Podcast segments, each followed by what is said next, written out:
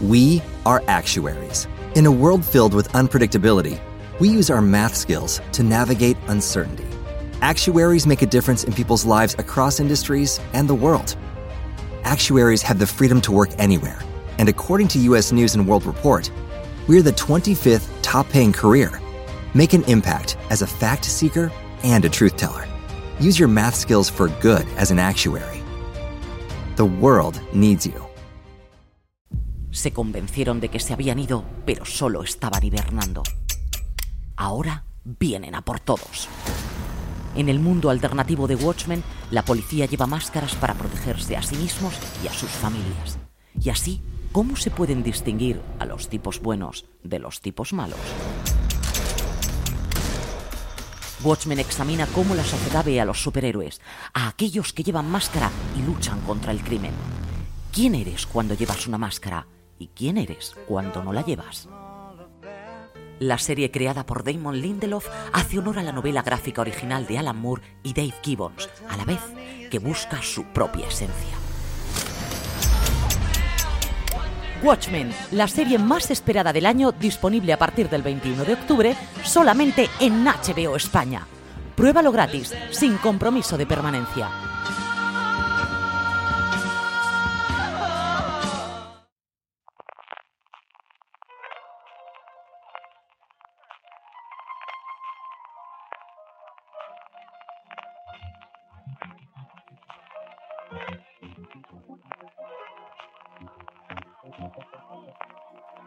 Thank you. Dioses azulados, policías enmascarados y lluvias de calamares, todo esto y mucho más nos ofrece el primer episodio de la primera y no sabemos si única temporada de Watchmen, que desde ahora nos ponemos a analizar entre este que os habla CJ Navas y Don Francis Arrabola. Francis, ¿cómo estamos? Pues con muchísimas ganas de hablar de esta serie. ¿Cuánto la hemos esperado, eh, CJ? Mentiroso, no me lo puedo creer. venga ya, venga ya. No Ya me lo puedo aquí. creer. Lo que hemos esperado que llegara este momento, que llegara esta presentación. Y nos hemos animado al final, ¿eh? Eh, recap de Watchmen. Estamos hechos dos valientes. Sí, señor, sí, señor. Recuerd de, de, de este primer episodio que además le funcionó extraordinariamente bien, al menos a nivel lineal a HBO en Estados Unidos. Vamos a ver cuánto Run Run crea internacionalmente estos nueve episodios de esta, desde luego, primera temporada. Y no sabemos si única y Lindelof se ha dejado caer. Yo creo que no va a hacer cosa. una sola. Yo creo que no. Pero- Hemos hecho 800.000 espectadores, millón y medio con las plataformas digitales, mejor estreno de HBO desde Westworld en 2016. Eh, yo creo que se, ha reservado un poco el as en la manga y también por crear picorcito, ¿no? Entre los espectadores de, bueno, lo hemos planteado como una temporada, podría ser... No he llegado a decir esto de Limited Series, no, no pronunciado la palabra, pero de, bueno, de la historia se podía quedar aquí, eh, lo que queríamos contar se va a quedar contado durante, durante esta temporada, durante estos nueve episodios, los espectadores cuando lleguen al final van a comprender el arco conjunto y parece que lo que realmente querían contar, que viendo este primer episodio tenemos muchos apuntes de, de lo que quieren contar y por dónde van a ir, según Lindelof se va a quedar contado. Pero bueno, pueden evidentemente abrir otros temas y metiéndose de lleno en la construcción de este, no sé si llamarle nuevo universo de Watchmen, eh, pues da para hablar mucho. CJ, y tú, tú todavía tienes más visión que, que yo, porque yo he visto el primer episodio. También te digo, en cuanto acabemos este recap, me voy a poner con el segundo. Tú has visto los seis que nos ha pasado de screeners de HBO, 6 de 9, así que has visto el 66% de la temporada ya completa. Sí, señor, diciendo eso, mm, y ya que estamos hablando y, suena la bodicina del spoiler y avisamos, vamos a hacer todos los spoilers del mundo del primer episodio. No pienso contar absolutamente nada a partir de ahí. Es cierto que a crítica, igual que se veis tanto las reviews en, fuera de series.com como en cualquier otro medio, las reviews se han hecho viendo seis, que es lo que han pasado a medios, pero como os digo, en estos recaps, evidentemente, vamos a hablar solamente del que cierra el episodio, sí, sí, con todos los spoilers del mundo del primer episodio, en el que lo que nos presenta Francis, y podemos meter ya en faena, es el universo de Watchmen. Y lo que nos cuenta es una historia muy concreta, en un lugar muy concreto, que es Tulsa, y abriéndolo de una forma que, hombre, después de ver The Leftovers, hasta cierto punto perdidos, ¿no? Y yo creo que hay dos momentos en los que este inicio del episodio a mí me ha recordado mucho. Hay avión como en Perdidos, aquí avioneta, pero hay avión. Teníamos mucho, a mí me recuerdo mucho el primer episodio de la segunda temporada de, de Perdidos, de todos esperando esa escotilla y de repente tener Mm. esos 8 o 10 minutos de Desmond, que hasta que no subimos qué, qué ocurría, mm, fue una pequeña locura, o del de la segunda temporada de, de, de Leftovers, en el cual nuevamente teníamos una pequeña historia rarísima que nos contaba con una señora, mm, parecía que de- en, ese lago extraño que luego todo tenía sentido, que yo creo que también va por aquí. Y aquí lo que nos cuenta es, eh, y nos podemos meter en faena, dos partes, ¿no? La primera es situarnos en un universo que es el universo del cómic. Aquí, y eso Lindelof lo ha dicho por activo por pasiva en todas las entrevistas que ha tenido, y nosotros podemos comentarlo también, que lo que ocurre en el cómic original de aquel que no quiere ser, desea ser nombrado, que además... Dices por Alan Moore, ¿no? Efectivamente. Que has renegado... La última entrevista que le hizo... ¿Has visto las declaraciones de Lindelof de, de yo me siento muy identificado con los hijos de los que han renegado sus padres y un poco esto pasa con Watchmen y Alan Moore y estoy muy satisfecho como que, que haya el Lamour haya renegado de todo esto porque es una, una, obra propia. Es que además, en la última entrevista que le he dado a Lindelof, ni siquiera llega a nombrar a Moore con, por su nombre. Ha dicho, el creador... A, punto. Sí, sí, sí. El creador no ha querido que sea nombrado ni siquiera, así que yo voy a respetar sus decisiones, ni siquiera no. Sí, ha tenido que estar la cosa divertida. ¿eh? Es que Alan Moore es un señor bueno, pero al final lo que siempre ha aceptado, y es cierto que al final tiene ese cabreo eterno con DC porque, bueno, de alguna forma cooptan sus, sus creaciones. Sí, él quería recuperar los derechos, porque luego Watchmen, el cómic, continuó de. tuvo obras derivadas más allá de, de Alan Moore, que bueno, algunos con, con, grandes guionistas detrás, o sea que no fueron obras secundarias, eh, pero es verdad que él siempre se ha querido mantener al margen, siempre ha querido recuperar los derechos, cosa que DC evidentemente no va a permitir. No nunca. solo con Watchmen, sino también con el resto de DC. Sí, con V de Vendetta tenemos, también. Y, y, con Mr. Miracle tenemos el hecho de que ni siquiera aparece con el nombre con las últimas reediciones, ¿no? Más aparte de decir magias arriba y magias abajo, que sea otro frego distinto, pero sí que tiene su defensa, igual que lo ha tenido bueno, pues, eh, esa reivindicación tradicional de los creadores de cómics de tener los derechos o de tener mayor poder sobre las creaciones que te hacían, que tradicionalmente los contratos que ellos firmaban no lo tenían, y que ha derivado los últimos 20 años un sistema distinto ¿no? de, de, de, propiedad de los, de los personajes que se crean. Pero si meternos en cadillas de 11 varas, que al final se podría hacer mucho mejor en Slumberland y que podríamos tener gente para que nos contase esa, esa movida, lo que tenemos clarísimo es Lindelof toma como verdad absoluta y, verdad, y verdadera eh, lo que ocurre en los 12 eh, ejemplares o los 12 eh, números originales del cómic, luego llamado novela gráfica, pero recordemos que el Normal Watson originalmente no era un tomo único de Sí, fue una grapa. Una grapa durante 12 meses, que realmente fueron 15 por los retrasos que había tanto en guion como, como en dibujo. Hay dos pasos posteriores o eh, secuelas, por así decirlo, que hubo, que fue Before Watchmen en el, originalmente, que eran uh -huh. colecciones distintas con alguno de los Minutemen y con alguno de los propios protagonistas de Watchmen, que eso no es canon y no se adapta como tal, y más recientemente este Doomsday Clock, Doomsday Clock que funcionó correcto. muy muy bien, eh, al menos en las primeras eh, cómics fue una pequeña revolución en el que uh -huh. metían Watchmen dentro del universo de los personajes de DC y veíamos, bueno, pues ahí los personajes de Watchmen junto con Batman o con Superman, que eso uh -huh. tampoco hay. Pero sí que esos 12 ejemplares, sí que esos 12 números que ocurren en los años 80, finales de los 80, en un universo alternativo, fundamentalmente por lo que provoca el Doctor Manhattan, del que aquí vemos un poquito, y del que poco a poco nos va contando este mundo, trasladado al 2019. Lo que tenemos una evolución de ese mundo parecido al nuestro, con grandes discrepancias. Por ejemplo, lo que vemos rápidamente es no hay teléfonos móviles ni hay internet. Lo que tenemos son pagers todavía, tenemos todavía en los... En los buscas. En cambio, sí que tenemos una mmm, capacidad grandísima de eh, incorporación de los coches eléctricos y absolutamente todos los coches son eléctricos y a partir de ahí muchas más cosas que iremos contando después en cuanto a la trama policial y cómo uh -huh. funcionan los policías. ¿no? Y lo que nos muestra originalmente es una cosa en la que yo creo hemos descubierto todos, que es esa masacre de Tulsa de la población afroamericana de un pueblo de Oklahoma que al final decimos pueblos o ciudades de más de millón de millón de habitantes, que es lo que tienen los Estados Unidos, estas cosas, ¿no? Que realmente ocurren en los años 20 y que todos hemos ido descubriendo, porque primero lo descubre Lindelof, entonces decide meterlo aquí y todos empezamos a conocer. Y es ese punto de partida durante los primeros 7, 8 minutos en que nos punta de esto es algo que ocurrió, algo que marca clarísimamente la ciudad, que nos va a marcar nuestra historia y que tiene una, una apertura distinta de la que nosotros podíamos esperar que abriese un episodio de una serie llamada Watchmen. Sí, sí, es eh, absolutamente espectacular la escena, es una carta de presentación de la serie a la que nos vamos a enfrentar yo tengo que reconocer que viendo el screener dentro de la plataforma de, HBO, hubo un momento que lo paré y salí porque dije, ¿esto es Watchmen?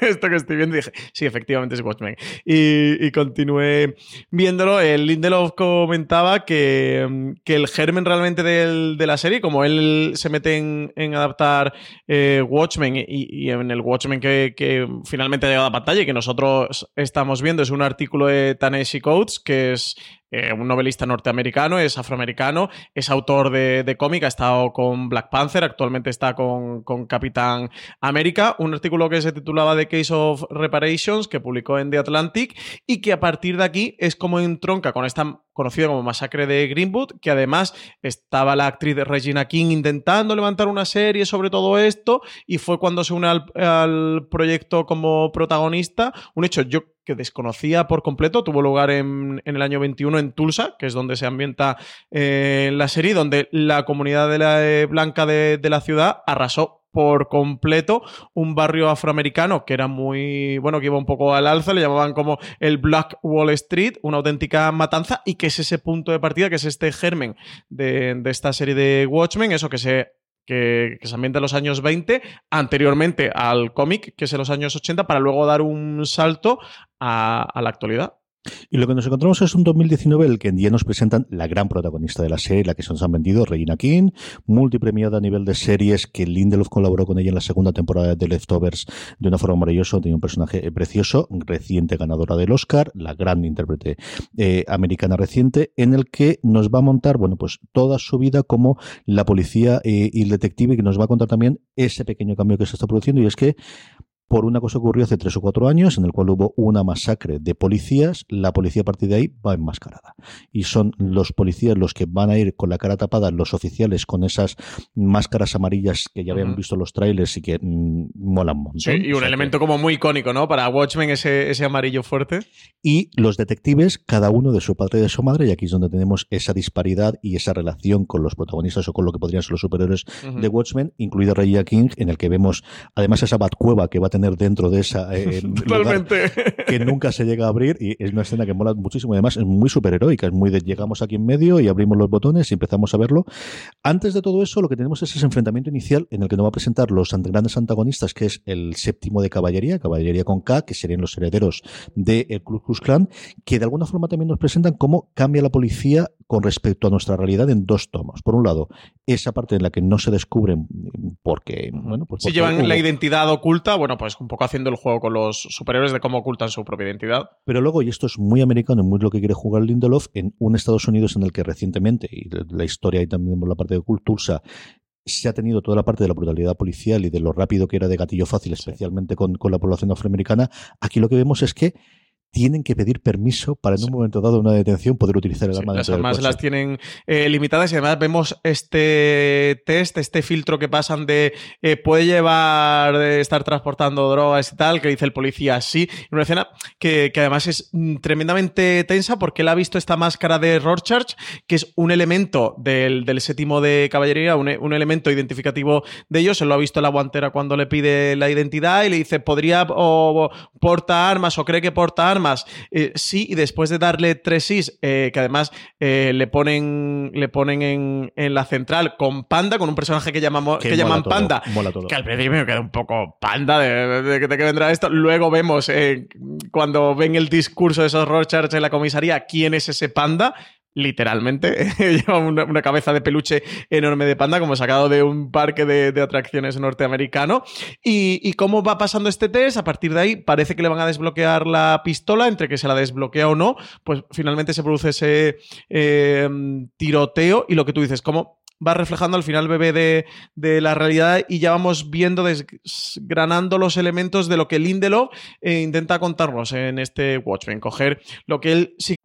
Every day we rise, challenging ourselves to work for what we believe in. At U.S. Border Patrol, protecting our borders is more than a job, it's a calling. Agents answer the call, working together to keep our country and communities safe.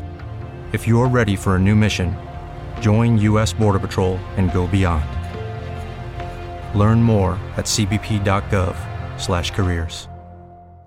que comentó en muchas entrevistas durante el largo proceso de espera desde anunciar el proyecto hasta que lo hayamos podido ver, de cómo iba a ver de la fuente original, iba a respetar la esencia, pero iba a construir un nuevo material, iba a construir un nuevo discurso y que no iba a ser una secuela como tal, sino una serie pues que se ambientaba en ese mundo, pero que tendría su propio discurso, que emanaría de Watchmen y yo creo que aquí es donde podemos ver exactamente esas declaraciones de, de, Lindelof materializadas, donde tenemos un Watchmen que es muy reconocible, ya no solo por elementos como esa máscara de policía amarilla y cómo además durante todo el primer episodio han jugado con el color amarillo y con los elementos, luego en el, en el coche de mm, de Jude Crawford, los, los faros son de un amarillo muy fuerte. Hay varios elementos a lo largo del episodio que, utilizan ese amarillo que, es tan identificativo de, de Watchmen, pero vemos también de, cómo se ha insertado y cómo está buscando su propio discurso. Yo quizás, DJ, no sé si tú estás conmigo, es de las cosas que más me han gustado.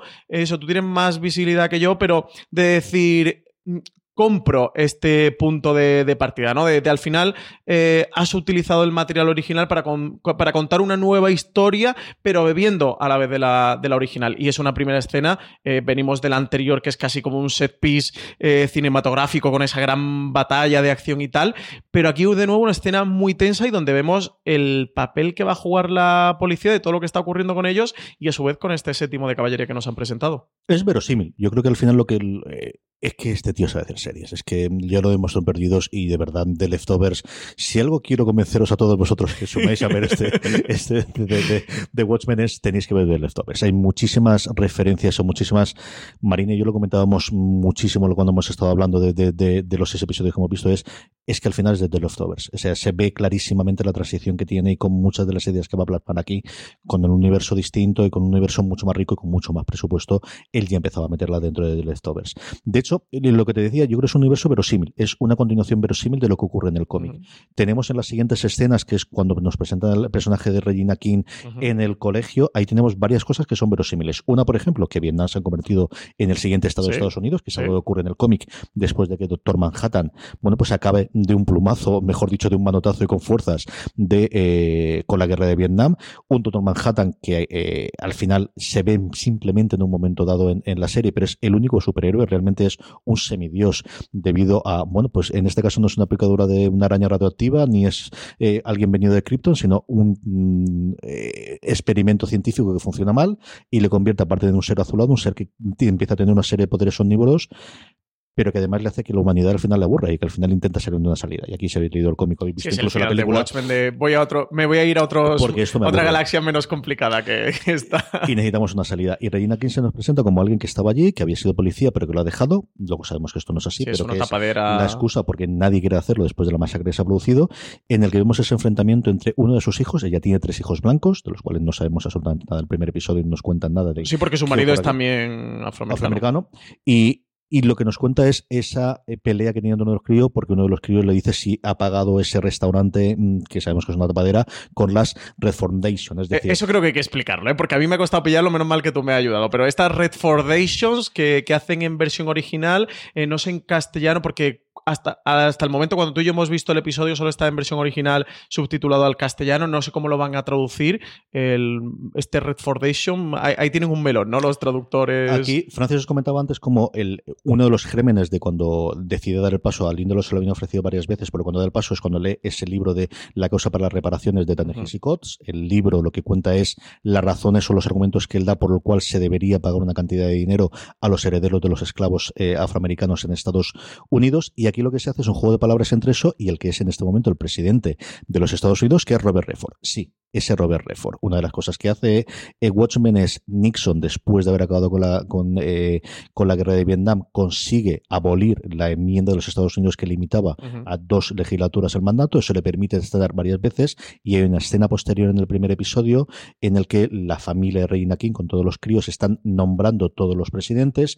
Y dicen Nixon, Ford, que no sabemos si ocurre exactamente igual que en, la historia nuestra, que es Nixon después de, de intentar el impeachment, del dimite y Ford está durante una legislatura hasta que luego hace el cambio y el siguiente ya Robert Redford, un Robert Redford que en ese momento lleva como 20 o 30 años y de hecho hay un momento también en el primer episodio que se dice de fondo en, la televisión que no va a optar a la, eh, a la reelección y de hecho hay un momento al final del todo cuando coge el Cosset cuando tendrá el final que tiene, en el cual se está comentando que el senador King es posible que vaya a presentarse, el senador King Jr., que es el hijo de ese senador King que en su momento prohibió a los vigilantes enmascarados, algo ocurre en el cómic, ocurre en la película, que también tiene efecto aquí, que, hace que se ha eliminado todo lo demás, ¿no? Y que es un personaje que conocemos que hay porque existe el cast y sabemos quién es el, actor y que veremos en los, en todo este tipo de tramas donde se ve como muy bien tejido, ¿no? Muy, muy bien el de cómo están tendidos los hilos del cómic hasta la serie de cómo, de cómo va emanando, ¿no? Cómo se va infiltrando casi sin darnos cuenta, pero que esa esencia está una esencia a la vez, que creo que quien ha leído el cómic o quien sea fan del cómic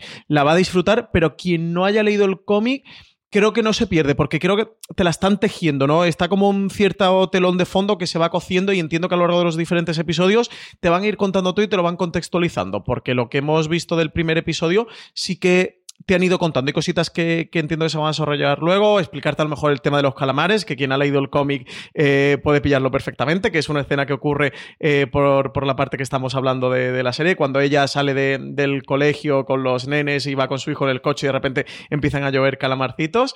Eh, pero eso sí que le están dando cierto contexto. Entonces, bueno, desde ese plano creo que también han conseguido algo que buscaban, que era, es una serie tanto para el que haya leído el cómic como para el que no, Que no se preocupe que no se va a perder porque vamos a construir nuestra propia historia. Y si no, para eso estamos aquí nosotros. Es decir, yo... Y si no, para escuchar fuera de serie. Eso no lo dijo Lindelof, no sé por qué. No, porque no le dieron pie. es que, al final fuera de serie le queda muy largo para su inglés allí de Out of series. Y todas esas cosas.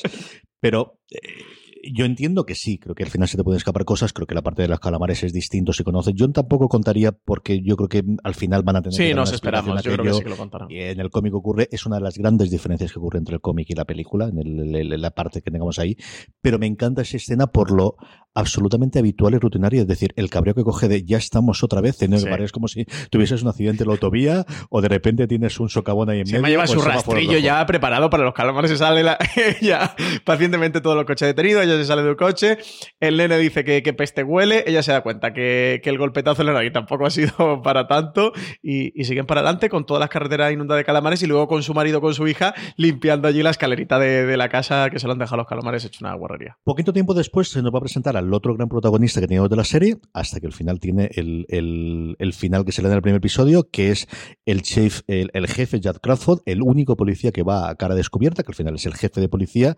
interpretado por un Don Johnson que está sencillamente maravilloso. Un Don Johnson, por cierto, que eh, después de hacer Miami Vice, que es lo que todos conocemos, evidentemente de su carrera cinematográfica, hizo durante un tiempo una serie de televisión de la cual fue los primeros trabajos que hizo Lindelof, de los primeros trabajos que hizo Son Ryan, es una de esas series perdidísimas de la mano de Dios que yo creo que España no llegó a estar, que era eh, Bridges, no me acuerdo exactamente, luego lo busco si, si queréis, y era eh, una cantera de como 5 o 6 showrunners de los que a día de hoy son capaces de mm. levantarte cualquier proyecto, incluido Lindelof, lo primero que Carton Cuse también venía de allí, había sido el showrunner durante varios tiempos, de hecho yo creo que se conocieron ellos inicialmente allí dentro, y es alguien, bueno, que hace ese, eh, y yo creo que se lo pasa tremendamente bien el episodio, no al nivel de Jeremy Irons, porque creo que nadie está disfrutando de esta mm, serie. Además, de verdad. Como, el personaje que está interpretando, o sea, está, creo que está canon total la actitud de Jeremy Irons de su, su personaje. Pero Don Johnson nos va a presentar cuál es el cuerpo de policía de Tulsa, que veamos que esto no es un pueblecito con 14, no, no, no, aquí tenemos todo un cuerpo de policía con un montón de agentes de servicio con sus máscaras amarillas, con los suficientes detectives para poder llevar adelante todo lo demás, y que eh, vamos a tener también esa dualidad de las armas están controladas, pero podemos saltarlas, pero esto de coger a un tío como hace el personaje de Reina King, cogerlo, meterlo en el coche, darle una paliza o meterlo dentro de este pod porque estamos tratando con terroristas, no pasa, absolutamente nada. Sí, sí, eh, tienen el conflicto con, con, el tema de las armas, cuando, bueno, vemos eh, cuando están todos de reunión después de lo que ha ocurrido con, con la gente de, policía, esta reunión que organizan en torno al personaje de, de, Jude Crawford, que, que está con los policías que tienen al mando, donde intentan levantar, creo que es esta, el artículo número 4, ¿no? Hacen referencia de esta ley que, que, han, que han sacado, que le impide el uso libre de armas y que tiene que ser bajo autorización, que él pide este levanto, perdón, este levantamiento eh, especial durante 24 horas por las circunstancias, que el personaje, el panda que hemos visto antes o que hemos escuchado hablar por la radio de, policía, ya lo conocemos físicamente, está ahí con su tomo gordo en mano, parece un cantor de coral con, con, el, con, la ley, literalmente. No solo no hay teléfonos, sino tampoco hay Kindles. Está claro no, no, ni Kindles. ni Kindles y van, eso, van a papel gordo. y está ahí el hombre pasando páginas, indignándose porque no puede ser. El personaje de Jude Crawford intenta eh, recabar apoyos y lo consigue y esa policía que tiene esas restricciones, pero que luego tiene esa cara B que vemos, que hay ciertos, no sé si llamarles superhéroes, vigilantes, eh, dentro del, del, cuerpo, el de, el de Regina King, que es el personaje suyo, el de Angela Barr, que es esta Sister Knight, y que entiendo, ¿no? Que, mm, que por esto hace el juego que se sale de la policía, o sea, ha, adoptado una identidad secreta, ha hecho como que ha abandonado a la policía cuando realmente está bajo esta identidad oculta dentro de este debate que nos van a poner de nuevo de quién vigila a los vigilantes, bueno, el tema clásico de Watchmen, si cualquiera, bueno, ha, leído el cómic o ha escuchado hablar de él, luego tenemos a este Red Scare, eh, que es otro de los, de los policías que tenemos eh, o de vigilantes dentro del cuerpo, a Looking Glass, este hombre con, la máscara de espejo que, que, el, que Don Johnson utiliza para ponerse la corbata, en una escena bastante eh, genuina y simpática dentro de, la serie. Looking Glass eh, o espejo para mí es el, personaje que yo del que vi es el que más te recuerda al, al Roscar del cómic y de, y, de la, y de la película incluso, y es ese personaje que tiene esa escena maravillosa, que es así que es muy de lo que podría imaginar de Watchmen dentro de ese pod, dentro de esa esfera en el cual. Sí, la entrevista de la cápsula, ¿no? Bueno, el interrogatorio, más que es maravillosa. Sí, una escena en la que vemos que, bueno, es un interrogatorio en el que van haciendo, tiene un cierto procedimiento con unas preguntas eh, rutinarias y preestablecidas, en el que vemos que las pantallas se van proyectando una serie de imágenes. Es una, un interrogatorio para ver si pertenece a, este grupo de séptimo de, de caballería o no, si es de estos supremacistas blancos que parece que han estado, que que, lo comenta Jude Crawford durante cuatro años hibernando, que ellos creían que se habían disuelto y dice, no, no estaban, no se habían disuelto, lo que estaban era preparándose para el conflicto de ahora, dice literalmente se estaban hibernando y donde va a intentar descubrir si pertenece a, este grupo supremacista blanco o no, y de nuevo también con muy icónico, ¿no? Metido los dos en esa cápsula, yo creo que es algo que vamos a tener recurrentemente a lo largo de los diferentes episodios y este método en el que no es agresiva como la actitud del interrogatorio como tal, ¿no? Pero que sí que a lo largo de las imágenes, de nuevo, tenemos una escena muy tensa, muy llevada por, por la música, muy llevada por la banda sonora, que de nuevo se te pueden, de nuevo, estos, los pelos de punta, y donde vemos a la policía, eso, llevando a cabo otros procedimientos más fuera de, la ley. Y vamos a tener imágenes que, nuevamente, aquellos que hayan leído el cómic o hayan visto la película, en su caso, mm, te pueden recordar algunas más o menos a hechos históricos que ocurrieron en los 80 y que vamos a, ver aquí, y momentos en los cuales, bueno, pues eh, él al final toma la decisión de está mintiendo y Regina King, pues vemos la parte de aquí no hay ningún hay problema con las armas, pero no hay ningún problema en hacer la brutalidad policial y arrancarle aquí las confesiones a la gente a bofetones y con la sangre volviéndonos. Hey guys, it is Ryan. I'm not sure if you know this about me, but I'm a bit of a fun fanatic when I can. I like to work, but I like fun too. It's a thing. And now the truth is out there. I can tell you about my favorite place to have fun. Chumba Casino. They have hundreds of social casino style games to choose from with new games released each week. You can play for free anytime, anywhere and each day brings a new chance to collect daily bonuses. So join me in the fun. Sign up now at ChumbaCasino.com. No purchase necessary. BGW. Void were prohibited by law. See terms and conditions. 18 plus. With Lucky Land slots, you can get lucky just about anywhere. Dearly beloved, we are gathered here today to... Has anyone seen the bride and groom? Sorry, sorry, we're here. We were getting lucky in the limo and we lost track of time. No, Lucky Land Casino. With cash prizes that add up quicker than a guest registry in that case, I pronounce you lucky. Play for free at LuckyLandSlots.com. Daily bonuses are waiting. No purchase necessary. Void were prohibited by law. 18 plus. Terms and conditions apply. See website for details. Y da paso a la escena de acción que yo no esperaba para nada en Watchmen, en la que tenemos este asalto a las pobres vacas, menos mal que no gatitos y perros. Si fuesen gatitos y perros, ya te digo yo que las críticas hubiesen llovido, pero como eran vacas, chico, al final, mira, tenemos todo para adelante. Pues sí, en vez de en chuletas, las pobres han caído ahí casi a tiros. Sí, es ese asalto a la granja, el, personaje que, finalmente eh, estaban aceptados, pertenece al séptimo de caballería, eh, van allí, les confiesa dónde está, asaltan, el personaje, el jefe de policía lo llega a comentar cuando dice también este están hibernando de, pero bueno, dentro de todo lo grave que podría ser no lo es tanto porque sí que los hemos ido vigilando y tenemos más o menos controlado dónde están. Aquí dan con él, al decirle que, es la granja, van allí eh, directamente. Quien asaltan, pero, pero a metralleta limpia, es el personaje de Regina King, está Angela Barr como Sister Knight, es también el personaje de Resker. Eh, lo que tú comentas, allí con, con una tanqueta, con su metralleta armada, un, una escena escena muy espectacular eh, de nuevo, cargada de acción y en el que tenemos al personaje de Jude Crawford en, en, el, en la nave del búho. De hecho, se llamaba nave búho, no creo recordar en el cómic que, que la nave del búho nocturno.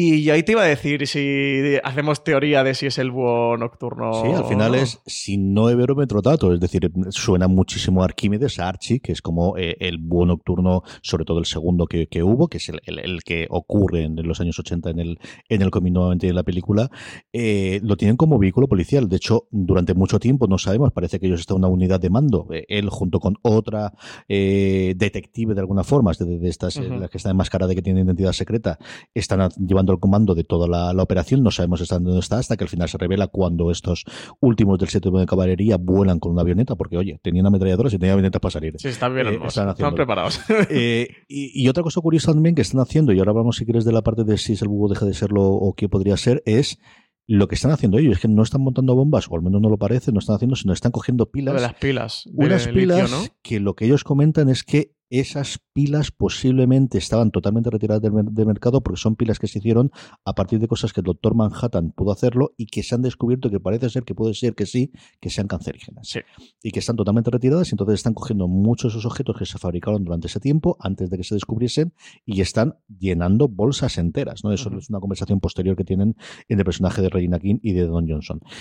No lo sé si será el, el- es decir, por fechas y por edades, por lo que puede ocurrir. Sabemos que el solo 85 del 2019, más o menos puede encajar Cuadraría. que pudiese ser. ¿Y te has dado cuenta la escena de cuando eh, el, el personaje de Regina King entra al despacho de- del jefe de policía Don Le Johnson mola mucho la voz. y tiene una taza de, de búho en la Tiene una mano? taza y tiene el libro que escribe el primer búho nocturno en el que cuenta las revelaciones de Bajo la Máscara, creo que se Sí. recuerda que se, que se llama, las tienen los dos.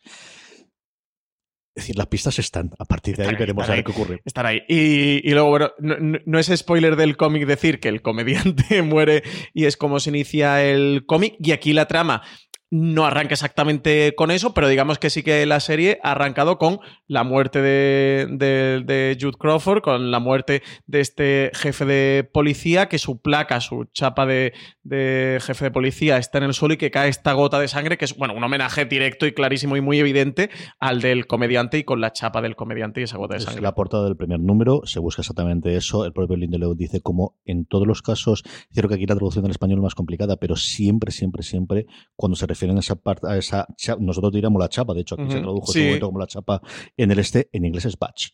O sea, lo del smiley era un badge y siempre es badge, que es como se dice al escudo que tiene de policía, lo que vemos al final. Todavía nos faltará un poquito para que llegues al final. Antes de eso tenemos esa cena en la cual Don Johnson demuestra que también sabía cantar cuando era joven y que sabía cantar. Oklahoma. Es cierto que si veis varios, sobre todo los podcasts americanos o algunos de los de las entradas americanos, ellos tienen mucho más conocimiento del musical Oklahoma que yo. Sí, como un gran musical americano. Yo no, sinceramente, lo desconocía por completo. No es que yo sea un experto en musicales tampoco, pero lo desconocía por completo. Pero además es curioso porque, por lo que he podido leer, eh, los protagonistas son dos hombres. Uno es Carly, que es el que dicen que el personaje de Don Johnson interpretaba cuando era joven, y el otro, que es el que fallece a manos de este, porque se pelean por una mujer y tienen una movida y entonces al final se acaban peleando, es Jude, pero una con una sola D. Entonces Jude no interpreta a Jude, sino interpreta a Ah, Carly, y a partir de ahí hay muchas teorías y muchas variaciones. También es un musical de que se ha hablado que es tremendamente blanco, de que no toma en consideración todas las situaciones del Oklahoma histórico que hay, de mm, toda la masacre. Sí, como que habla indios. mucho del mito fundacional del país, ¿no? Pero que olvidaba la parte del genocidio hacia, hacia los nativos americanos Ahí, y demás. Como os digo, si para la parte de do- del 21 yo me siento poco autorizado para hablar, para esta más, to- más, todavía. Pero bueno, que hay bastante análisis, sobre todo en los medios eh, anglosajones y especialmente americanos, podéis encontrar. Pero sí que hay un par de cosas interesantes dentro de esa cena, aparte de escuchar a Don Johnson cantar, que oye, tiene su punto y tiene Está muy guay, muy bonita la escena, muy Una, emotiva. ver cómo Don Johnson no es perfecto, que se mete cocaína sin ningún tipo de problema, que esté teniendo la familia al lado. Y que eh, la con mujer, madre y el personaje de Regina King lo saben perfectamente. sin ningún tipo de problema, es que estoy bajo mucha presión y las cosas son lo que ocurren. He tenido un día malo. Otra es el momento en el cual conocemos que Robert Redford es el presidente que comentábamos previamente. Y sí. luego la tercera es en la televisión de fondo que se está viendo hay dos cosas importantes. Una es la vez que vemos, si no recuerdo mal, a Doctor Manhattan en. Marte, porque hay algunas escenas que hemos tenido de cómo está construyendo y destruyendo mundos dentro de Marte, donde se ha exiliado porque está aburrido con la humanidad. Y luego tenemos esa eh, mm, introducción que hemos visto un par de veces los anuncios porque es el gran estreno de esa noche en la televisión americana que es un eh, Grace American Hero sobre los Minutemen, en concreto sobre Judith Justice, sobre justicia encapuchada, en el cual vamos a hacer un repaso de todos los Minutemen, que eran esos personajes que había en los años eh, 40, 50 y que luego en el cómic de los 80 también ocurre. ¿no? Y esto es una cosa que no revela absolutamente nada, va a ser recurrente, igual que en el cómic original había lo que ocurre en el universo de Watchmen es eh, el papel que, funcionan los cómics de superhéroes en nuestro mundo, en el suyo es los de piratas, porque los superhéroes lo tienen de verdad. Bueno, pues aquí el que juega un poquito de aro eh, en paralelo y que tendrá o que puede tener importancia es esta historia del, del este que suena mucho a serie de eh, American de Hero Murphy. Story, o sea, yo diría que es homenaje a Ryan Murphy Total, directamente, ¿no? O sea, esto American Hero Story, cuando Ryan Murphy tiene American Crime Story, American Horror Story. Hombre, que a lo mejor es que era el nombre que se le ocurrió y ha dicho, oye, pues mira, pa'lante porque, porque me gusta este nombre, pero suena como mucho a guiño de Ryan Murphy. Yo, y además, es de esas cosas que estás viendo el primer episodio y, bueno, nosotros que somos seriefilos hard, como que te impactan, ¿no? Que dice American Hero Story. ¿Esto qué es? Que además eso es como esa, la serie, ¿no? Del, del momento en Y este lo que vemos además es la introducción, que es una especie de, de con animación, eh, una mesa de reuniones en las cuales van enseñando todos los Minutemen, nos enseñan pues espectro de, de, seda, seda, el comediante, el primer. Night Owl, el primer, el, el primer le- lechuza nocturna o búho nocturno, a cada uno de ellos, hasta que llega al final el Joder Justice, que es en el que se va a basar esa temporada, o en el que parece que va a tener esa temporada, como os digo, es simplemente un guiño. Y nos queda mm, el final, ¿no? Aparte de que luego hablemos de personajes es el, el- de hecho aquí, podemos hablar si quieres de él y luego comentamos Ujú, el final, sí. definitivamente, aquí es cuando se nos introduce de, bueno, pues si ya no había flipado suficiente, ahora vamos a hablar de el Lord of the Country Manor, que es el nombre oficial que tiene el personaje de Jeremy Irons a día de hoy y en este instante. Sí, porque ni confirman ni desmienten que sean No, Ozymandias. No, no, no, no, no, no, no. Aquí mm, desde el principio tenían y se dejaban quedar que iba a ser eh, Adrian Bate u Barozimandias, el hombre más inteligente y el hombre más eh, poderoso de, de la Tierra, dejando aparte evidentemente al Doctor, al, al Doctor Manhattan. Lo que vemos es un Jeremy Irons totalmente desatado, en el cual en una especie de castillo inglés con unos sirvientes muy raros, Que va a muy caballo. extraños, Sí, son androides, son robots, que exactamente que estamos hablando con estos, una tarta que no parece que no se puede comer, está escribiendo un guion de una obra de teatro que dice que es el hijo del relojero, el hijo del relojero, el original Doctor Manhattan eh, era el hijo de un relojero, con lo cual la referencia es directa y totalmente de ellas, y es uno de estos momentos de decir, ¿qué leche me estás haciendo? Igual que la introducción del episodio. Sí, y un Adrian Bate que cuando creo que justo la escena en el que eh, el personaje Regina King va hacia la pastelería aparece como un titular de un periódico, se ve la portada de Adrian Bate ha muerto. Eh, Lo daban por fallecido. Es decir, esto es el, el tiempo de. Lleva tanto tiempo desaparecido que, al Que fin, habrá una fe. vez hay que decidir que esto, para que las cosas sigan adelante, los herederos puedan hacerlo, las empresas que necesiten su firma para poder venderse o poder hacer otra cosa puedan seguir adelante, y lo que se le da es por muerto mm, definitivamente y a partir de ahí poder seguir el mundo. Pero bueno, ese batín es Adrian Bate espectacular. 100%. O sea, yo, ese batín eh, bordado eh, es que no puedo albergar mm, el- la más mínima duda de, de que sí que sea eh, Adrian Bate, de que sea Ozymandias. Es verdad que, que es todo como muy raro, con un ambiente ciertamente opresivo y está rodado así lo que tú dices, que esa relación con sus dos sirvientes que le llaman Master, que le llaman eh, amo en todo momento, es como muy raro ese pastel que le traen también, Pero lo del reloj, el propio regalo del reloj. Que el regalo esté envuelto en una especie de. Eh, En una piel de conejo, ¿no? conejo, pero antes le ha dado en vez del cuchillo ha dado la herradura que dice. Para cortar la no lo ha tarta. enseñado bien, algo ocurre aquí detrás, qué es lo que está haciendo. Antes del, del golpetazo final que lo hemos comentado previamente, que es ese, eh, bueno, pues el linchamiento de, de Jude Crawford, en el cual vemos un personaje que hemos introducido, nada, tres segundos hemos visto previamente, interpretado por Luis Gosset Jr., que entendemos porque le vemos al final esa eh, mensaje que le pusieron al crío en la introducción y así se cierra el círculo, que puede ser ese mismo niño que vimos originalmente en la masacre de... Además también cuadraría por la edad. En esa silla de ruedas y que da un pie, como decíamos tú eh, antes, a esa caída de la gota de sangre y ese fallecimiento de se cierra el círculo y cierra o acaba el, primer episodio de este Watchmen como se abrió el primer número del cómic Watchmen hace, pues eso, 20, 30 años. Sí, sí, es casi eso, un, completar el círculo durante todo el recorrido del episodio. Aquí pena porque hemos perdido al personaje de Don Johnson, porque un personaje absolutamente estelar. No sé si aparecerá en algún flashback a lo largo de la serie, yo diría que ya podemos dar por perdido a, Don Johnson. Una escena en la que Angela Abar eh, pierde a, su referente, pierde al jefe de policía y también quién ha sido su padre, porque en, varias veces a lo largo del episodio se refiere a él como, como que ha sido su padre. Eh, a mí la imagen me dolió porque de repente fue como me has, me has dado a, Jude Crawford, me has dado a Don Johnson en Watchmen y me lo has quitado el mismo episodio. O sea, me parece mucho más cruel que lo de Ned Stark en Juego de Tronos, pero muchísimo más, cruel.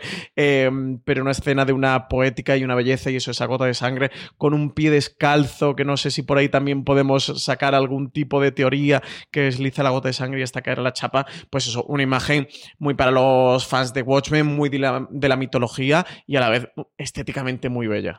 Y que es una cosa que Lindelof quería hacer desde hace mucho tiempo porque él en los primeros borradores de Perdidos quería que falleciese Jax al, al, primer episodio. De hecho, durante mucho tiempo querían hacer, no recuerdo ahora, pero un actor muy, muy, muy conocido, quería hacer un stand casting de lo hacemos, hacemos toda la promoción del, primer episodio con este actor conocidísimo y lo matamos en el primer episodio. bueno, pues le ha costado 20 años, pero al final le, lo ha costado, 15 años, pero el tío lo ha conseguido porque además de eso sí que no se ha filtrado absolutamente nada que yo recuerdo, ni nada de nada de nada. Si es cierto que Reina King era la mm, gran protagonista y si ves los posts de ahí, pero Doño Son quedaba como uno de los personajes secundarios clarísimos que vamos a tener. Sí, sí igual que tenemos al de Jeremy Irons, eran como los grandes actores que estaban formando esa plantilla. Y aquí también, cuanto cierre el círculo, igual que el comediante eh, sirve de, mm, detonante para todo lo que viene después en el cómic, parece pues que aquí la muerte de Jude Crawford va a ser el detonante de todo lo que esté ocurriendo. Tenemos ante el germen con este séptimo de caballería, que, llevan estas máscaras en homenaje a, Rorschach, eh, pero que realmente parece que, pues, que el punto detonante va a ser la muerte de Jude Crawford y quien tambalee, ¿no? Que rompa un poco los cimientos que ha mantenido la sociedad hasta este momento y, y que ha mantenido esos cuatro años de paz. Valoración y vamos terminando. Francis, momentos, circunstancias, cosas. ¿Qué te ha parecido después de ver dos veces el episodio? Tres, tres. Tres veces me lo he visto. Me he visto dos en versión original y una en versión original subtitulada al castellano. ¿Cómo ha ido la evolución de, tu apreciación por este primer episodio de Watchmen? Pues tengo que confesar, además te lo dije nada más. Ver al principio me quedó un poco de. Mm, a ver por dónde tira, me da un poco de miedo de. Esto es en parte me pareció muy raro el, con el arranque, lo de la matanza de, del Black Wall Street, de por dónde podían tirar y sobre todo que nos quería mm, contar realmente Lindelof a lo largo de la serie, porque en el primer episodio es como muy evidente, entonces más allá de eso, que, está muy en la primera capa, empieza eso con el crimen, con la matanza de Tulsa y tenemos este séptimo de caballería que es mm, pues unos terroristas de supremacistas blancos, más allá de todo esto, que lo que realmente mm, nos querían contar. Por aquí un poco lo de Ocimandias, luego lo del personaje este niño, eh, que había por ahí teorías, os hablaba de que pudiera ser como el Doctor Manhattan, llegaron ahí a comentar o a ver unos rumores que me quedé un poco extrañado de cómo podía ser la conexión con lo de, con lo de Tulsa y, qué podía hacer el personaje ahí. Sinceramente, el primero quedé un poco extrañado de a ver por dónde puede tirar. Tampoco no quería meterme a ver mucho más por no, por, no quedarme sin serie tan pronto. Llevo un año y medio esperándola, no quería quedarme sin serie. Y de hecho he aguantado hasta ahora, hasta ahora este episodio sin ver el segundo. Eso, ahora me voy a verlo corriendo. Sinceramente, con los visionados ha ido ganando, ha ido entrando en el universo, me ha ido gustando mucho más eh, la serie. Yo sin duda mm, voy a recomendar a todo el mundo verla. Y sobre todo he, sabido entrar más en estos hilos de conexión con la obra original que he ido tejiendo Lindo Leof junto con el equipo de, de, guion. Lo que sí que es indiscutible es que tiene una producción muy a la altura de lo que podemos esperar de una serie pues cuando te viene con el sello de HBO y cuando te viene con el sello de, de Damon Lindelof, todos entendíamos que, la serie iba a contar con un gran presupuesto y desde luego que, luce bien. Así que muy contento de por ahora con Watchmen. Sí que vale la pena el euro más que hay que pagar ahora por HBO. Para eh, yo creo que compensa. He visto por ahí un comentario por Twitter. Eh, yo creo que el euro más compensa. Que no nos permitan descargar Watchmen para llevarlo en la tablet o en el smartphone y poder verlo muchas más veces, más allá de tres que he visto yo el primero. Eh, yo creo que sí que, que va a compensar pagar los 9 euritos al mes de, a partir del 21 de noviembre, ¿no? Que, va a costar HBO por ver Watchmen, yo creo que sí que nos va a compensar. ¿A ti qué tal? ¿Qué, te ha parecido? Bueno, me ha gustado a nivel para pringarme a hacer el recap durante los nueve episodios que va a durar esta primera temporada de Watchmen. o sea que sí que me ha gustado bastante. Aunque no lo crees, el más reticente ha sido Francis de a ver si esto tiene recorrido nos da para comentarlo o no. A mí me gustó mucho la primera vez que lo vi, lo he visto dos veces igual. La pila de cosas sin ver sigue creciendo y creciendo y creciendo, pero entre los dos hemos visto cinco veces este episodio. Así que queráis que no, alguna, algo tiene luego. Consumido cinco horas de HBO con un solo episodio. Algo tiene el agua cuando la bendicen. A mí me parece que es eh, la, la, confirmación de que al final quien está detrás, y no solo dinero, sino es al final todos los creadores y es toda la gente del equipo y esto demás, tienen el control de la historia. La historia podrá salir mejor o peor, podrá acabar bien, podrá vamos a estar eh, de este, pero primero han tenido dinero para hacer lo que ellos querían que es algo que en Leftovers tuvieron la tercera, quizás no tanto en la primera, y, y a funcionamiento, pero creo que el HBO de a día de hoy sabe que tiene que gastarse la pasta porque tiene posibilidad de recuperarla más allá del HBO de hace 10 años, incluso HBO de hace 5 años cuando hace la primera temporada de The Leftovers, y luego que tienen claro lo que quieren contar. Ya yo creo que al final este señor se mete, no es un problema de ego, que podría serlo, no es un problema de dinero, que no lo tiene el Lindelof a día de hoy, no es un problema de que no le diesen trabajo porque le darían, es decir, simplemente como spin doctor de guiones de cine se ganaría la vida mucho mejor que bien y acudiendo a tres Comic Cons en su vida mm, lo tendría todo arreglado. Yo creo que se mete en esto primero y él confiesa porque es un grandísimo seguidor del cómic original y, la relación que tiene con el padre y este es un señor que tiene todos los problemas psicológicos si le ves algunas entrevistas y que tiene muy clara la idea que quiere contar y yo creo que es mm, espectacular y nuevamente aquí sí que mm, eh, tengo la, la, experiencia después o, la perspectiva de los seis episodios completos que he podido ver de plantearte el mundo desde el principio y de guardarse muchos as en la manga que te va a contar a posteriori y que vas a poder hacerlo. Es decir, yo mm, no he tenido la misma visión que tuve en el primero que después volver y es una serie que creo que puedes volver a verla cuando termine, espero que bien los nueve episodios de, eh, nuevamente espero que la primera temporada, porque espero que tengamos mucho más en este universo eh, para hacerlo. Y luego las interpretaciones, es que al final mm, lo hemos pasado muy por encima, pero es que todo el mundo está bien. O sea, Reina, quien está bien, sí, es que esta señora no se va a actuar mal, entonces no tiene más. Jeremy Irons se está pasando, mira que este señor se lo tiene que pasar bien en su vida. O sea, es uno sí, no, pero aquí está de, vamos. Es decir, esto es como cuando digo yo siempre de, eh, cuando fallezca, yo he sido Jeremy Irons, no voy a contarme nada. No, aquí se lo está pasando de miedo, sí, tiene toda la pinta, pero es que eh, lo poquito que hemos visto de, Tim Blake Nelson como Looking Glass a mí me ha fascinado. Don Johnson está divertidísimo y tienen, es decir, todo el mundo está bien. No, y además que ah, eh, se, queda con la serie. O sea, el momento musical que hemos comentado de cuando arranca a cantar, cuando coge a, la nieta y tal. O sea, es un momento que, estás con el personaje a tope. Que también en una escena que te siembran justo antes eh, o poquito antes de que fallezca y y que es, aún se vuelve más cruenta, ¿no? Porque ha desarrollado cierto cariño hacia el personaje, tiene como ese lado humano de cantar con su familia en esa cena eh, familiar y mm, para mí roba completamente el show y nos hemos quedado sin él. Nuevamente, de, unos creadores que tienen claro lo que tienen que hacer, lo que tienen que hacer a nivel técnico de vamos a conseguir que este personaje sea querido para que después el golpe emocional sea mucho más grande, más allá de estamos matando a Don Johnson, que al final, bueno, pues esa meta historia existe y luego tienen un control absoluto de la estética, del universo que quieren contar y de, y de esas imágenes icónicas. Es decir, ese cuerpo de policía levantado un pie mientras Don Johnson dice quién vigila a los vigilantes en latín y ellos contesten nosotros, es un momentazo. y este episodio tiene cinco o seis momentazos de vamos a hacer más allá del GIF y más allá del meme, de que nos acordaremos siempre de tener momentazos absolutos, como ocurrió en el cómic, y como también, y yo, yo creo que soy muy defensor de la película en lo que es de al menos esas escenas icónicas, eh, Snyder lo supo hacer y yo creo que la serie también lo está haciendo. Sí, eh, justo ese, es, eh, ese momento de la escena que hemos saltado, que es el cierre, el quiz custodes, ipsos custodes, se te ponen los pelos de punta de, él entonarlo. bueno, guiño directo al cómic, muy referencial a, Watchmen, es el, el gran mensaje de Watchmen y el que todo el mundo conoce, junto al, al cómic, sí que es capaz ¿no? de construir eh, dentro de los elementos icónicos y lo que hablamos de la mitología de Watchmen, saber integrarlo en, la serie darle su momento.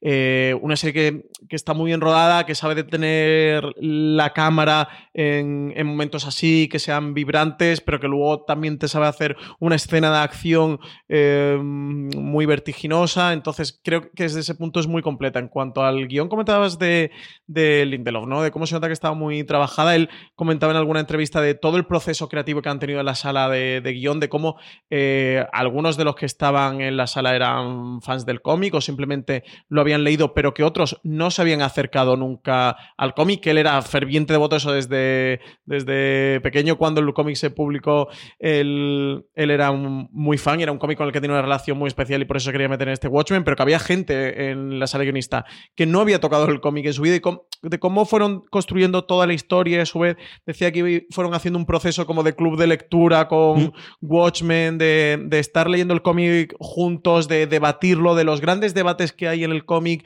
ponerlos sobre la mesa y ellos analizarlo y a su vez tener ciertas confrontaciones de, oye, ¿qué hacemos con esto dentro de la serie? ¿Cómo lo integramos? ¿Lo integramos? No, o mm, con este punto de partida o con este hilo, ¿hacia dónde tiramos o hacia dónde no lo llevamos nosotros? Creo que cuando, cuando esto lo conoces, todo esto que contaba Lindelof, y ves la serie, lo ves claramente reflejado. Y, ya con un solo episodio, al menos eh, sí que te das cuenta de que todo, todo eso está. Entonces, sí que me da mucha confianza, me da mucha seguridad de la serie y sí que creo lo que tú comentas, que, que va a ser una serie que va a crecer episodio a episodio, mm, ya no tanto porque el segundo sea mejor que el primero, el tercero mejor que el segundo, mejor que el primero, sino porque al ir teniendo la visión más completa de toda la historia, van a ir encajando todas las piezas de, de este puzzle que, que están haciendo. Además, un episodio que dura 58 minutos, que tiene que está casi dividido en tres actos y un episodio que se pasa muy rápido, eso que es muy fácil eh, de ver y es como, hostias, ya se me ha acabado. Así que nada, ganas de que, te diría que ganas de que llegue el próximo lunes para ver el segundo, pero yo voy a ver el segundo ahora, PJ. Lo siento por los oyentes de fuera de series que estén ahora oyéndonos, pero el segundo me voy a ver. Me voy a parar ahí. Eh, voy a ir semana a semana, nada más que terminemos de grabar, me voy a ver el siguiente y ya me reservaré hasta que grabemos. Tú creas más odios, tú creas más odios entre la audiencia de las. Yo he dicho al principio que esto lo sé, pero me callo después y no he dicho nada más, pero ahora te odiarán a ti, no te preocupes. Pues con esto yo creo que hemos terminado, Francis. Salvo que tengas alguna escena o algún momento más que queramos recordar, yo creo que es un gran punto de partida para nueve episodios que nos llevará eh, comentario aquí en Fuera de Series en formato recap. Sabéis que tenemos mucho más análisis en la web, que hemos hecho un recap que ha hecho Álvaro Nieva del primer episodio, que estamos haciendo artículos evidentemente en paralelo sobre los easter y sobre esas referencias que tenemos en cada episodio también eh, sobre la web y que nuestro plan es publicar todos los miércoles dentro del canal de podcast de Fuera de Series. Francis. Sí, publicaremos todos los miércoles, los recaps. Sí que invitar a todo el mundo que nos deje comentarios en iVoox, ¿no? Que nos pongan cositas y que nos lancen teorías o que nos hagan comentarios en estos eh, recaps y metemos para los próximos, metemos aquí alguno dentro del programa y a ver qué tal. Nos hemos aventurado a hacer recaps eh, ya con la primera temporada de Watchmen, con el primer episodio y a ver dónde llegamos. Es un cómic que los dos amamos, que nos gusta mucho. Yo lo estoy releyendo ahora por tercera vez. ¿Tú también te has puesto a leerlo? Sí, señor. Yo además me he puesto a releer la edición anotada, que nunca la había leído. Esa no la tengo, yo tiene, la tengo y, normal. y tenía curiosidad por, por ver cuánto aportaba adicional. Tiene sus cositas, ¿no? No está mal del, del todo, pero bueno, por, por el día que lo leía, lo leía de una forma distinta. Aquellos que nos escuchéis en iVoox, sabéis que tenemos nuestras redes sociales fuera de series, como es escribir, y yo creo que vamos a abrir un correo electrónico que para estas cosas de teoría funciona muy bien, watchmen arroba foreseries.com. Le llegarán a Francis, así que si queréis insultarle, le ponéis a él directamente, watchmen arroba foreseries.com para críticas, comentarios, teorías y cosas distintas que podamos Yo teorías leer todas, ¿eh? Tú sabes que pocas cosas me gustan más en una serie de televisión que son teorías conspiranoicas dentro de, de la serie. Así que sí, oyentes, si tenéis por ahí teorías de estas locas, más allá de la de Ozymandias o de eh, si Jude Crawford eh, efectivamente era el búho nocturno o no, pues eso, mandadnos cositas que, que veamos. ¿Y qué os ha parecido? Y esas cosas, como decíamos, eh, arroba fuera de series en cualquiera de las redes sociales para decirnos. Si estáis en iVoox, evidentemente, comentarios, este mismo podcast y en cualquier otro sitio y con libertad para absoluta, watchmen arroba fuera de series.com. Ahí nos podéis escribir y nos podréis escuchar la semana que viene, el próximo miércoles, en el canal de eh, podcast de fuera de series. Si esto lo ha pasado un amigo o un conocido, nada, el reproductor de podcast que tengáis por defecto en, en vuestro, este, en vuestro eh, móvil y si no, seguro que tenéis Spotify. O sea, no me engañéis. Tenéis Spotify seguro instalado, ahí nos buscáis como fuera de series y podéis escuchar este y otro muchísimo contenido que tenemos diariamente sobre el mundo de la serie de televisión.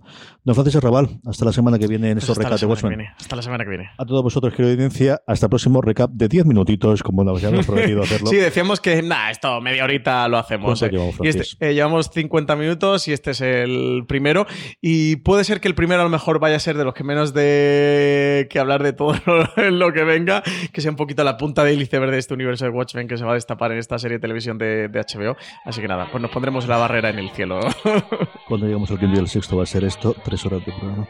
En fin, que aquí estaremos para contarlo. Un abrazo muy fuerte y recordad tener muchísimo cuidado ahí fuera, que nunca sabe quién vigila a los vigilantes.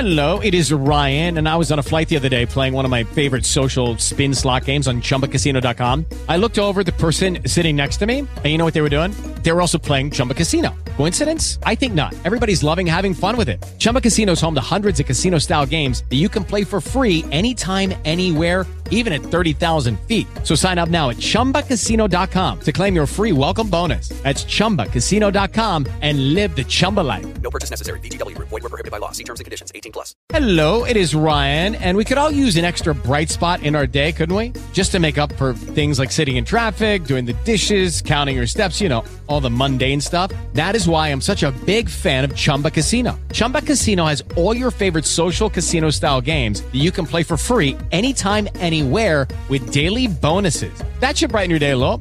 Actually, a lot. So sign up now at chumbacasino.com. That's chumbacasino.com. No purchase necessary. Group. Void were prohibited by law. See terms and conditions. 18 plus.